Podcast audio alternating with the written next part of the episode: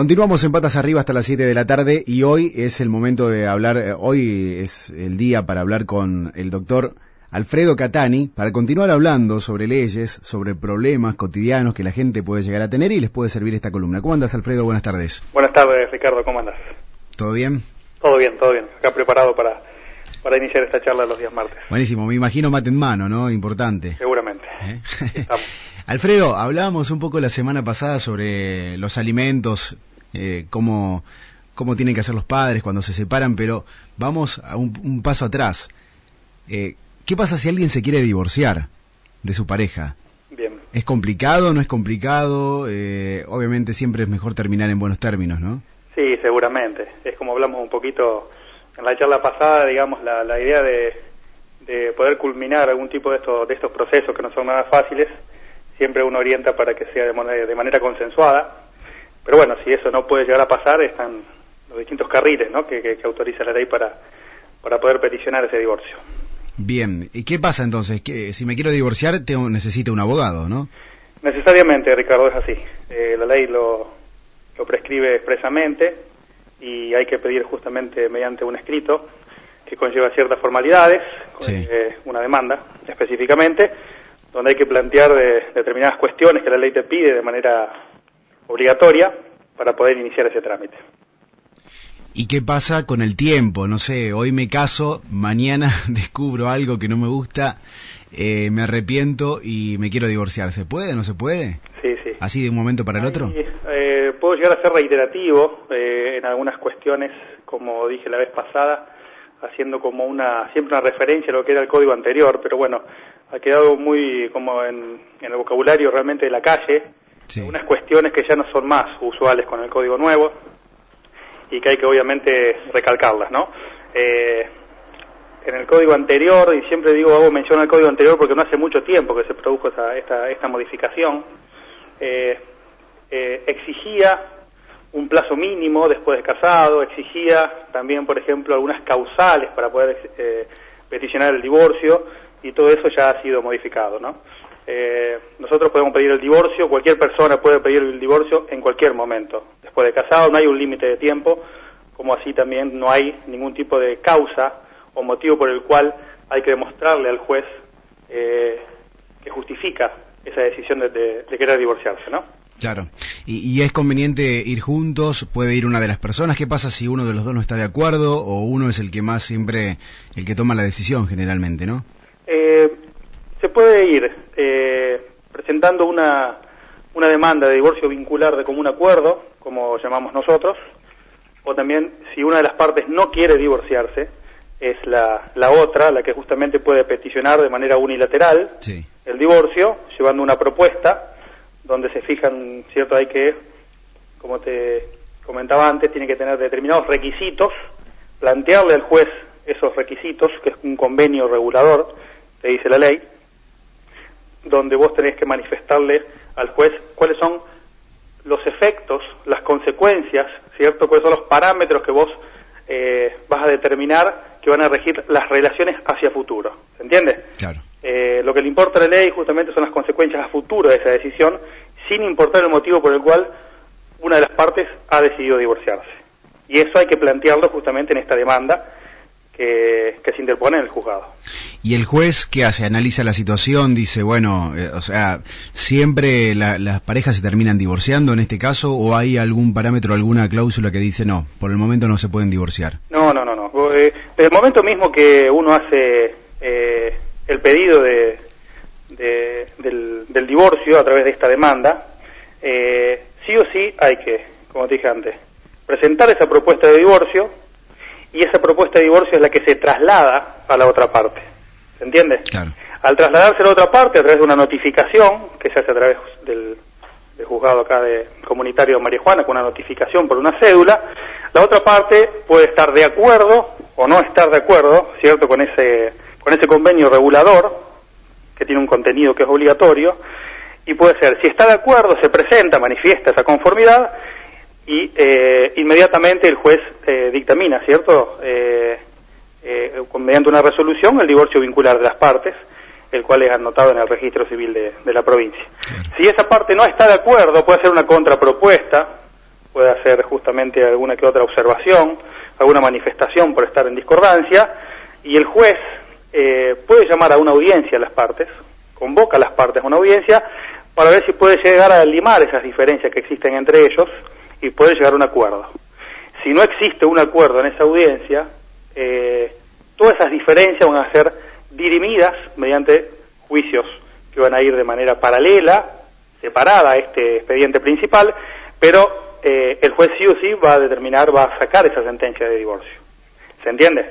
Es decir, el divorcio, la resolución, la sentencia de divorcio vincular eh, sale sí o sí. Bien. Pues dicta la, sentencia de divorcio vincular y todas esas cuestiones que están aparte, eh, justamente van a ser dirimidas por las partes con sus abogados en determinados juicios, distintos juicios que van a llevarse adelante. Claro, me imagino que puede haber un juicio aparte si la persona que se quiere divorciar se anticipa y dice, bueno, eh, la persona que no se quiere divorciar, bueno, no, pero él me engañó, siempre hay algún, algún problema, eh, o eh, hay, no sé, algún problema de violencia familiar, puede haber de todo, ¿no? Me imagino. Sí, sí, ¿Y ahí el juez analiza todos estos casos? Mira, puede haber, pero como yo te decía antes, el divorcio en la actualidad es incausado. Es decir, eh, se ha consagrado el divorcio remedio, se llama, en contraposición a lo que era el divorcio sanción. Es decir, el, ejercicio del derecho a no continuar casado no podés hacerlo depender de la demostración de la concurrencia de una causa. ¿Se entiende? Se suprimen las causales subjetivas que estaban antes, que imputan una culpa o una responsabilidad a la, a la otra persona o en su caso a ambos cónyuges. Es decir, no importa si hubo una, una situación de violencia familiar, si hubo una situación de infidelidad o de malos tratos. Es decir, no interesa en el divorcio, que quede bien claro. Obviamente que aparte, esa persona que se ha sentido eh, engañada o maltratada o una situación por ahí muy sensible, ¿cierto?, de violencia familiar, tiene los remedios legales, pero para actuar por otro costado. ¿Se entiende? Con las consecuencias que eso conlleva. Pero en lo que es en el trámite de divorcio propiamente dicho, Ricardo, esas causales no van a influir. Ah, Porque antes, antes, en el divorcio anterior, se decía que quién era el culpable en el divorcio. Se habrá escuchado muchas veces, vos lo habrás escuchado. Eh, eh, y eso tenía ciertas consecuencias jurídicas dentro del divorcio, dentro de lo que era la regulación de las costas y honorarios, dentro de lo que era la, eh, la incidencia en la, en la determinación de bienes propios o gananciales, o cómo se iban a hacer a, participar. Hoy eso no, no funciona más. Hoy lo único que importa es que cada una de las partes, cuando se quiere divorciar, manifiesta, ya sea de manera eh, mancomunada o de manera unilateral, es decir, de común acuerdo o unilateral, peticiona el divorcio y el juez, como yo te dije, en ese proceso, sí o sí va a determinar, va a sacar esa sentencia de divorcio. Bien. Eso es así. Bien. Eh, o sea que no influye en el caso, no sé, de quién se queda con la vivienda, quién se queda con esto, lo otro. ¿Cómo se reparten los bienes materiales? Porque el divorcio es romper esto del casamiento y, la unión conyugal y, todo, me imagino lo que conlleva, me, corregirás, en lo material, ¿no? Desde el momento cero. Obviamente, obviamente. Eh, esa propuesta, para ir siendo un poquito más específico, está bien la pregunta, esa propuesta y ese convenio regulador que cada una de las partes lleva en la demanda de divorcio, tiene que sí o sí contener lo siguiente, Ricardo. Tiene que sí o sí ver qué pasa con la vivienda, cómo se van a distribuir los bienes gananciales, qué va a pasar con los hijos, el cuidado y los alimentos, y qué, qué pasa con las posibles compensaciones económicas, te dice la ley. Sintéticamente, estoy enumerando una por una porque para entender un poquito también los, los espacios y el tiempo de este micro. Bien. Eh, con el tema de la distribución de los bienes, tenés que enumerar y plantearle al juez cómo querés distribuir, cómo querés hacer la división de esos bienes gananciales entre, entre las partes. Ese es un punto. Por otro lado, cómo va a ser el tema de los hijos, el cuidado personal de los hijos y los alimentos, que es lo que hablamos la, la charla pasada, y las posibles compensaciones económicas. Eh, el tema de la compensación económica es un tema por ahí bastante novedoso que ha salido con este código nuevo, que tiene que ver con, para que se entienda la gente nada más, no es por ahí el, término exacto, pero es como una, una especie de indemnización que la parte que ha salido más desfavorecida desde lo económico y teniendo como causa el matrimonio, le va a pedir al juez que le dé una compensación económica. Claro. ¿Se entiende? Sí. Puede ser, no sé, la mujer que se quedó en casa, ama de casa, no recibió ningún sueldo, y el hombre que salió a trabajar. Ese es el caso típico. Bien. Ese es el caso típico. es el caso típico que te da la ley, como Claro. ejemplo de manual. Sí. Puede haber varios casos, pero es justamente esa mujer que ha postergado sus, sus, su- sus sueños, por Sí, así su decirlo, carrera, sus sí. Mm. proyectos personales, en pos de la familia, en pos de los hijos, en pos de la casa, y justamente era el marido que fue, se fue posicionando económicamente, y una vez que hay un divorcio, justamente esa mujer se ve perjudicada. Ahí justamente se plantea una compensación económica, hay una petición por parte de esa mujer, puede ser el hombre también, Sí, ojo, sí, sí, sí. y el juez justamente va a determinarlo. Si se ponen de acuerdo, sale en esa sentencia también como un acuerdo. Y si no hay acuerdo, justamente es lo que te comentaba antes, eh, una de las partes va a tener que hacer el requerimiento judicial, una demanda para ver qué es lo que qué es lo que se fija, ¿se entiende? Bien, qué bueno, qué bueno esto. Les cuento a la gente, estamos hablando con el abogado Alfredo Catani, que cada martes tiene su columna aquí y nos explica un poco los temas legales que para nosotros, el común ciudadano, les resulta a veces difícil. Y estamos hablando del divorcio, ¿no? ¿Qué pasa en una casa alquilada? Eh, ¿Quién se queda en la casa alquilada? Y también depende si los hijos son chicos o ya, eh, ya grandes, ¿no? Me imagino debe ser diferente. Sí, en realidad, digamos, digamos el tema de la, de la vivienda, hay como determinados parámetros, ¿cierto?, para ver a quién se le atribuye esa vivienda. Sí. ¿cierto? Donde estaba, donde estaba consolidado el hogar conyugal. Eh, el tema de, de la vivienda alquilada es uno de los supuestos. Eh, no se tiene en cuenta si la vivienda es alquilada, si la vivienda es propia, por ejemplo, de la persona que se tiene que retirar y tiene que ceder en esa, eh, en esa condición y para que se quede viviendo su ex mujer eh, ya en esta instancia con sus hijos. Sí. Son cuestiones que lo va a determinar el juzgado, ¿está? Eh, en función de el contexto socio-familiar, socioeconómico de las partes, y teniendo obviamente por ahí eh, primacía, en el caso, por ejemplo, si la mujer se queda a cargo del cuidado personal de los hijos, va a ser un elemento casi dirimente, te diría yo, Sí. en el cual el juez va a otorgar la atribución de uso, ojo con esto, la atribución de uso, no la propiedad de esa vivienda la atribución de uso para, eh, para esa mujer, para esos hijos y por un determinado tiempo. Ya sea propio de la mujer, sea propio del marido, sea un bien ganancial o sea alquilado. Es, eso es independiente. Obviamente que en el caso de, un, de una vivienda alquilada, Ricky, eh, se respetará el plazo del alquiler.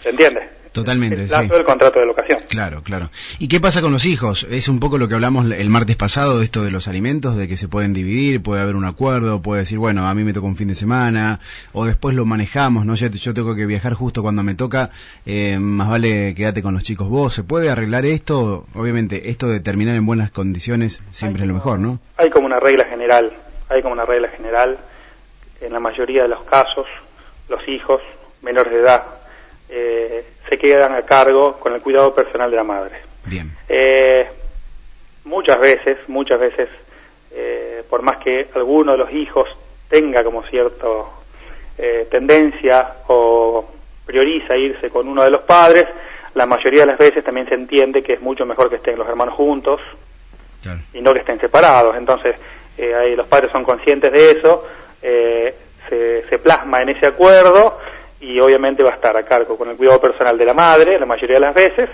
con un régimen de visitas, con un, eh, un régimen de retiros a favor del no conviviente para que pueda justamente reforzar ese vínculo, ¿no?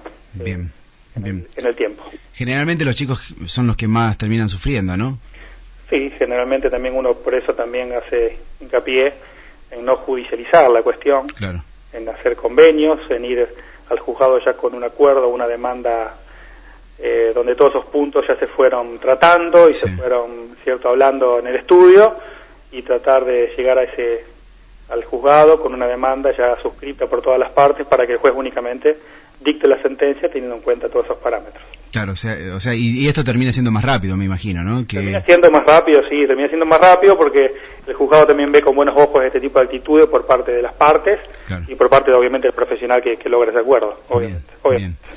Y si se arrepienten eh, porque hubo una crisis allí, se quisieron divorciar y después se arrepienten, eso se queda todo, todo ahí en la nada, ¿o no? Lo, lo que pasa es que una vez que eh, obtenemos una sentencia de divorcio vincular, y esa sentencia de vincular con acuerdos, Sí. con acuerdos que han sido plasmados y regulados, una sentencia, nosotros, eh, eh, el trámite específicamente se denomina una sentencia donde quedan homologados esos acuerdos, Claro. es lo que hablamos en la charla pasada, donde tienen fuerza de ley para cumplirse, las partes tranquilamente pueden llegar a juntarse, ha pasado, se han vuelto a juntar, se han vuelto a convivir, pero eso eh, tiene plena vigencia. Es decir, que en cualquier momento las partes de la misma forma que se han juntado eh, no pueden decir, che, anulamos el, divorcio porque está inscripto el divorcio. Claro. ¿Se entiende? Claro. Eh, entonces, digamos, tienen plena validez y se respetan y tienen fuerza de ley. Bueno, eh, Alfredo, la verdad agradezco siempre que, podamos charlar un rato al aire y sacar dudas, obviamente. Consulte al abogado, ¿no? Sí, eh, sí, obviamente acá quedan eh, infinidad de temas por hablar con respecto al divorcio, los efectos de la sentencia del divorcio, la parte de los bienes gananciales, hay, la fecha, la importancia de la fecha cuando uno se, se separa, pero bueno, son cuestiones que obviamente son para charlarlos en otro micro o por ahí, viste, eh, con mucho más tiempo. Así que, pero bueno, lo, lo, importante es que, se entienda, digamos, el, núcleo de lo que, lo que se ha hablado. Bien, una pregunta más que me surge. ¿Qué pasa con los bienes? No sé, eh, desde que uno se casa en adelante se toman los bienes de ambos o lo que uno ya eh, trae en el momento del casamiento también. O desde que se conocen y son novios, por ejemplo, no sé. Nosotros hay ese tema lo podemos ver también más adelante, más tiempo, pero bueno, lo, importante es saber, eh, a modo de introducción, es que, bueno, cada uno tiene bienes que son propios, ¿cierto? Sí. Propio de, cada una de las partes, cuando ingresa, cuando llega al matrimonio, eh, eh, ese carácter no va a cambiar nunca. El carácter de bienes propios de cada una de las partes no cambia a partir del momento en que uno se casa. Lo que sí, cada uno de los bienes que se adquieren, que se adquieren con posterioridad al matrimonio, como asimismo las ganancias que reditúen eh, en el matrimonio los bienes propios, esos son carácter de ganancial. ¿Se entiende? Todos los bienes que se adquieren después del matrimonio y los réditos y las ganancias que otorguen bienes propios, esas ganancias sí son gananciales. Pero el carácter propio que tienen los bienes que cada uno lleva al matrimonio, siempre van a ser propios y no van, nunca van a tener carácter de ganancial. Perfecto. Un ejemplo rápido. Porque, eh, no sé, tengo un departamento, me caso, eh, el departamento sigue siendo mío, pero la renta de ese departamento, si lo alquilo, termina siendo de ambos. Exacto. Bien. Eso es, perfectamente el.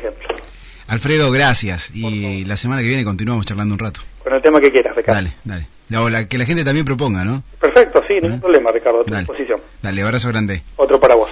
El doctor Alfredo Catani, como cada martes, con nosotros charlando sobre estos temas interesantes, ¿no? Que es la parte legal, es la parte que, que también nos ayuda a convivir como sociedad, ¿no?